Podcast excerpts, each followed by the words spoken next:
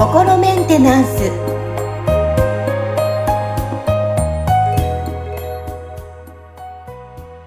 はい皆さんこんにちは。心メンテナンス。本日もアシスタント三上恵と気候ヒーラーの吉村理恵です。はい吉村さん本日もよろしくお願いします。よろしくお願いします。はい。さあ、今日はね、あの、私の周りでも多いんですけど、ちょっと体調不良でね、会社お休みしてる人とか、学校お休みしてる、ね、お子さんとか、私の周りはすごい多いんですけども、今日はですね、今日のテーマは、体の不調とマインブロックが関係しているって本当？をテーマに取り上げてお話し進めていきたいと思います。はい。はい、なるほどですね。まあ、その、なんていうのかな、えっと、体の不調っていうのも、そのい、いろいろあるわけじゃないですか。そうで、症状はいろいろですね。ね。病院でこういろいろ診断名がつくものとかもね、あるし、なんかちょっと、その、肩が凝るとか、なんかこうね、体力が低下してるな、みたいなのも含めて、あの、体の不調っていうことはできると思うんで、全部をこう一色たに一つのこととして扱うっていうのはちょっとやっぱりなんか、あの、捉え方が雑になっちゃうんで、全部が全部、あの、関係してるかっていうとちょっとそこは何とも言えない部分はあるんですけど、でもまあ実際にその関係してるものは多いんじゃないかなっていうふうに僕はあの考えています。あの、特にその病院で検査したけど特になんか異常が見つからないけど何か不調があるみたいな場合っていうのは、まあ、あの、大抵は、そのストレスが原因なんじゃないかなって思うんですよね。うん、多分病院のお医者さんもなんかそのね、あのストレスじゃないですかね、みたいな見解を、あのー、おっしゃる方も多いと思うんですけど、で、じゃあこのストレスって何なのかみたいな話になった時に、まあこれもだからストレスっていうのもなんかいろんなストレスがもちろんあるとは思うんですけど、あのー、まあ、その、えっ、ー、と、その中でも特に僕は多分、その割合的にすごく多いのは、そのネガティブな感情が、その体の中にこう溜まってっちゃうことでストレスになるっていうことが起きてるなと思ってるんですね。体っていうか、もともとは心の中でこう発生しているものなんですけど、それが、その体のなんかこうあちこちに、あの、こう染みついて溜まっちゃうみたいなことが起きてるみたいで、うん、このことになんか僕がこう気がついた、あの、きっかけは、その、なんかこうね、ぎっくり腰になった人が、あのね、ちょっとこれ、そういう、そのね、クリアリングでなんとかなりませんか？みたいな感じで相談されて、で、僕としては、その、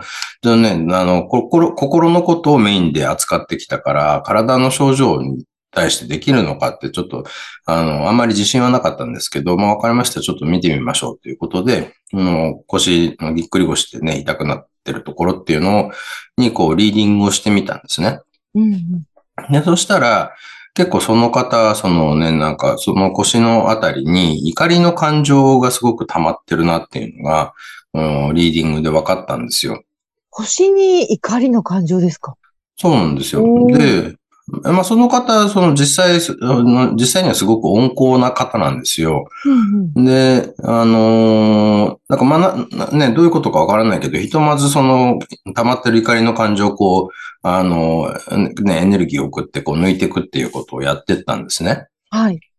で、それで、まあ、この人がじゃあな、なんでそんなになんか怒ってるんだろうっていうのも気になるんで、その、まあ、そこからはそのいつもの心のことを取り扱うのとね、一緒だったんで、そのこの人のその怒りの原因とか、それがこうね、そういうこう、感情って本当は出てきて、それで流れて消えていくはずのものなのに、そこに溜まっちゃってるっていうことがあったんで、うん、その辺の、その、エネルギー的に何が起きてるんだろうかっていうのを、こう、リーディングでこう読み取って分析していったら、どうやら、まあその人自身がなんかその、こう、怒りをあらわにすることは悪いことだみたいな、そういう、こう、まあ一種の、なんていうのかな、それ、それはそれでその人のマインドブロックなわけですよね。こう、あの、なんていうのかな。こう、これはこういうものだとか、これやっちゃいけないとか、自分にその制限をこう課してるわけですよ。まあ、それもももちろんね、その人のその育ってきた環境とか、そのそれまでのその、ななんていうのかな、通ってきた道で、あの、できてしまったその人なりの考え方の癖みたいなものが関係してたりするんですけど、あの怒りをあらわにしちゃいけないっていうふうに、その人は自分に制限をこうね、つけてたから、そうすると、なんか普通に人とこう接してる間に、なんかこう一瞬イラッとするとかね、なんかその相手のこう発言とかでカチンと来たみたいなのがあっても、その人は全部それをこうね、あの、自分でこう、あの、押さえつけてカバーして、で、自分がそのことでなんかイラッとしてるってことさえも自分でわからないぐらいに、厳重にその、こう潜在意識の奥に、こう自分のその怒りの感情とか怒りの反応のパターンみたいのをこう押し込めてたんですよね。で、そうすると、まあ、潜在意識の中で感情がこう、エネルギーだから、そのエネルギーがこう溜まっていくわけですけど、で、これはだから自分でその感情にこう気がついて、あ、自分怒ってるな、みたいなことに、と向き合えばその感情って本当は流れて消えていくはずなんですけど、こう向き合わないで、こう、自分自身でも気がつかないぐらいな感じで、こうね、あの、隠しちゃってるから、その感情って流れて消えていかなくて、そこにこう、とどまって溜まってっちゃうんですよね。で、まあ、潜在意識の中の容量がだんだんいっぱいになってくると、その、それを、まあ、言ってみたら体のいろんな部位が肩代わりし始めるんですよ。で、その、まあ、それがだから例えばその特定の臓器に溜まっちゃうみたいなことがあると、その臓器が調子悪くなったりっていうことがどうやら起きてて、で、まあその、どうやら怒りの感情っていうのが、その腰のあたりのその筋肉だったりとか、あの、なんかそういう、こう、筋膜とか、あの、あとはそういうね、なんかこう、あの、骨と筋肉をつないでる筋みたいなところとか、そういうその腰のあたりの組織に怒りの感情が、こう、溜まりやすいみたいなんですね、傾向として。あとあれか、うん、あの、背骨と、背骨の間のこう、椎間板とかね、あの辺にも怒りの感情がこう、溜まる。で、それの感情が溜まってっちゃうと、それによって、まあなんか炎症みたいな感じの、そのね、なんていうのかな、まあ不調が出てしまうっていうことで、それで、まあなんか、その、巻いてみたらこれがもう溜まりすぎて、これ以上ね、あの、抱えきれませんみたいな時に、ぎっくり腰みたいな大きな症状として現れちゃうみたいなことがどうやら起きてたみたいなんですね。うん。なる。で、その後はどうなったんですか？こう。はい。で、まあよくよく話聞いてみると、もう本当に年に一回とか、もう定期的になんか、そのぎっくり腰をしてたらしいんですよ、その人は。だから、なんか毎年なるから、まあそういうもんなんだろうと思ってたらしいんですけど、うんうんでもまあ、とりあえずね、その、なんとなくその仕組みが見えてきたんで、じゃあこのこう怒りを、まあ、じゃあ自分自身から隠すっていうこと、それから怒ってるってことは何かに対するジャッジがあるってことなんでね、その、これが、な、けしからんとか許せないとかっていう、これまたその人の無意識の思い込みみたいなものがあるから、その、それに対して、その怒りの反応が起きるっていうので、まあ、その辺のブロックとかも全部こう見つけて、クリアリングしていくってことをしたんですね。そしたら、なんか本当にその15分ぐらいで、あのね、その人普通に立ち上がれるようになって、あ、なんか大丈夫になりましたみたいなことがあ,、はい、あったんですよ。それで、あ、これできるんだなっていうふうに思って、で、まあその人がね、なんかそういう経験をされたんで、あの、まああっちこっちであの、吉村さん、すごいよってぎっくり腰一発で治ったからぎっくり腰になったら吉村さんに相談した方がいいよみたいな感じで、その人が言ってくれたんで、その、しばらくなんか誰かがぎっくり腰になるたんびになんか、ちょっとね、吉村さんに見てもらえないみたいな感じでこう来るようになって、何人かの人見させていただいたんですけど、まあなんか僕がそこでこう見させていただいた人たち、何人かの人たちは軒並み全員その怒りの感情が溜まってたんですね。だから、あなんか怒りの感情って腰に溜まりやすいんだなっていうのは、なんとなくその時にこうで、だからそこからその、まあ、なんか体の不調のこととかも、その、きっとじゃあそれに紐づいてるストレスとか、うん、その、そのストレスの原因になってる感情、そしてその感情の反応のもとみたいなところまで全部遡って、クリアリングしていくと良くなるんじゃないかなっていうことで、あの、まあ、あの、いろんな方たちこう見させていただいて、で、あの、まあ、結構な、あの、割合で、あの、改善はしましたね。で、はい。ただまあ僕、その体のことを専門でやってるわけではないんで、その体の不調が、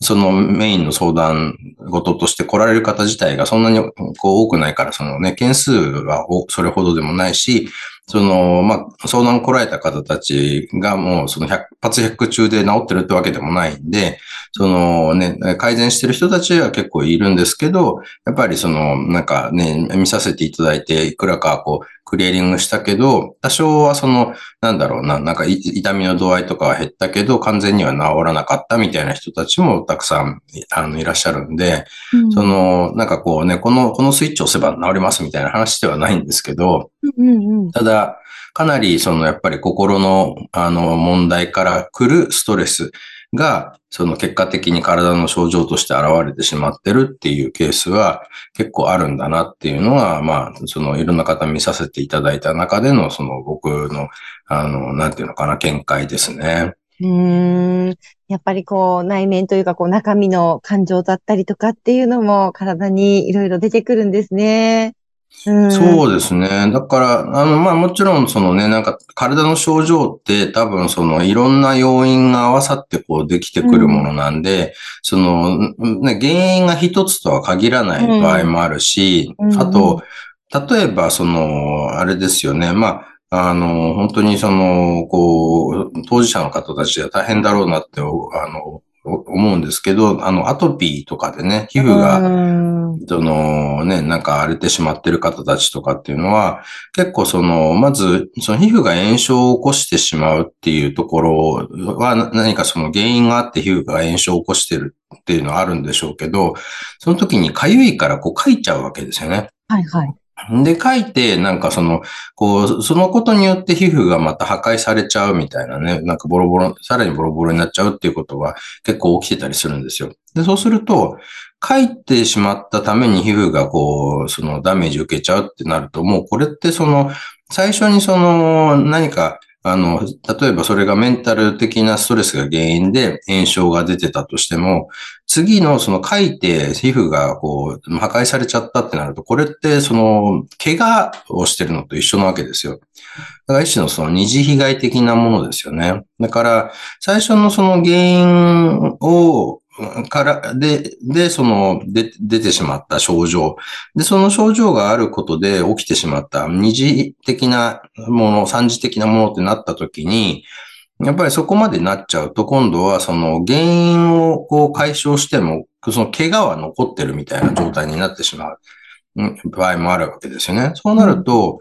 そこはそこで、例えばその、じゃあ怪我を治すためのケアをが必要だよね、みたいなことになってくるんで、だから体のことってその本当にそのかなり複雑なメカニズムでね、体ってできてるんで、まあ本当に一番いいのはなんかそこまで体に症状が出る前に、その心の方ののストレスが少ない状態で、その、ストレスがこう増えすぎない生活をするっていうことと、あとはその、やっぱりこう、心の中にいろんなそのジャッジとか、その無意識の思い込みが多いと、その同じことに対して、そのブロックがない人は別にストレスと感じないようなことに対して、その、ブロックがあるために、なんかその、それをストレスに感じてしまうってなると、そのストレスがあるかないかってとこで言えば、そのストレスもうできちゃってるわけですよね。だから、このストレスを感じないで済む状態になってれば、同じ経験してもストレスにならないのに、そのブロックがあるためにそれがそのストレスになってしまう。そしてそれが溜まっていくと体に症状として現れてしまうっていう、その、なんかそういうこう、プロセスがこうあるんで、なので、まあ本当にその大事なのは、そのね、なんかいろんなことに反応しすぎないこう自分になっていく、そのネガティブな反応をしない自分になっていけるように持っていくっていうのが大事ですよね。なるほど。よくでもありますよね。なんか、あいつの間にかかゆいとか、なんか何もないのにかゆいとか、なんかいろんなところにちょっとかさぶたできてるとか、まあ、食べ物かもしれないし、うん、まあ、いろんな原因、もしかしたら内面的なものかもしれないし、なるほどね。で、やっぱりこう、いろいろこう、来たものに対して、って、いろんなネガティブな感情も受け止めるっていうことが大切なんですかね。だだからそのネガティブな感情を自分でこう感じてるんだっていうのに気づけると、じゃあどうしたらいいか、その自分がね、じゃあこれに反応してるんだったら、こういう考え方に変えてみようとか、ちょっとこうこのことと距離を置いてみようとかって対処ができるんですけど、でもなんか自分で気がついてない場合も結構あるんですよね。だそこが結構、ななんていうのかな。そうなると、症状が出た時に、あなんかもしかしたら自分の中でちゃんと向き合ってない感情があるのかもしれないな、みたいなのに気づく、まあきっかけにもなるとは思うんですけど、うんまあ、なかなかね、やっぱりこう、これで病院とかに行くと、その対処療法的な、そのね、薬でこう抑えちゃうみたいなことをすることが多いんで、その、実は本当はすごくなんか、あの、こう、仕事のことで嫌、嫌なことがあって我慢してて、で、それを、あの、我慢しながらやってるから、なんかジンマシンが出てきちゃいましたってなって、で、これを、その、ね、あの、皮膚科に行って、じゃあそのジンマシンを抑える薬塗りました。で、ジンマシンが収まったんで、あじゃあこのまま仕事を、ほん、ね、いや、続けようみたいなことになって、でも内心本当はすごく嫌なんだけど、まあなんかね、あの、ジンマシン収まったし、とにかく、なんか仕事頑張ろうみたいな感じで、いやいややってると、そうすると自分のその、ね、潜在意識の中ではもう嫌だ、やめてくれみたいな感じで、こうね、あの、悲鳴を上げてるわけですよね。そうすると、今度なんか 別の場所に別の症状が現れちゃったりとかするわけですよ。うん、そうすると、その、モグラ叩きみたいにこうね、叩いても叩いても次からこう出てくる。違うとこに。そうそう、違うとこから出てきちゃうから、だからそ、そこが本当はそのなんかこう元の原因になってるその心の問題の方をちゃんとケアしていけば、そのね、そういう、こう、症状のもぐら叩きみたいなことにもならないで済むはずなんですけど、まあまあ、なかなかそういうことはね、病院に行っても、あの、お医者さんはそういう、その辺は、やっぱり、あの、なんでしょうね、専門ではないんで、じゃあ薬で治しましょうみたいな話になるんですよね。まあ、治すっていうか、その症状を抑えましょうっていうものがほとんどなんですけどね。ねえ、だだからその、体の不調が続いてる場合は、ちょっといろいろね、もしかしたら自分のマインドブロックが関係してるかもしれないっていうのを、今日ちょっと皆さんの耳というか、ね、残っていただけたらなと思います。そうですね。だからなんかこっち、何かこ、こっちだけで何とかしようってするんじゃなくて、うんうん、やっぱりちゃんとその病院で診断とかを受けながら心のことも扱っていくみたいなね、そのバランスが大事だなと思いますよね。はい。ということで、皆さんの日常の中、そして周りの方にもいらっしゃるかもしれません。こういった症状ね。えー、ということで、えー、今日のテーマはですね、体の不調とマインドブロックが関係しているって本当をテーマに、吉さんから伺いました。はい。はい。本日も吉村さん、ありがとうございました。ありがとうございました。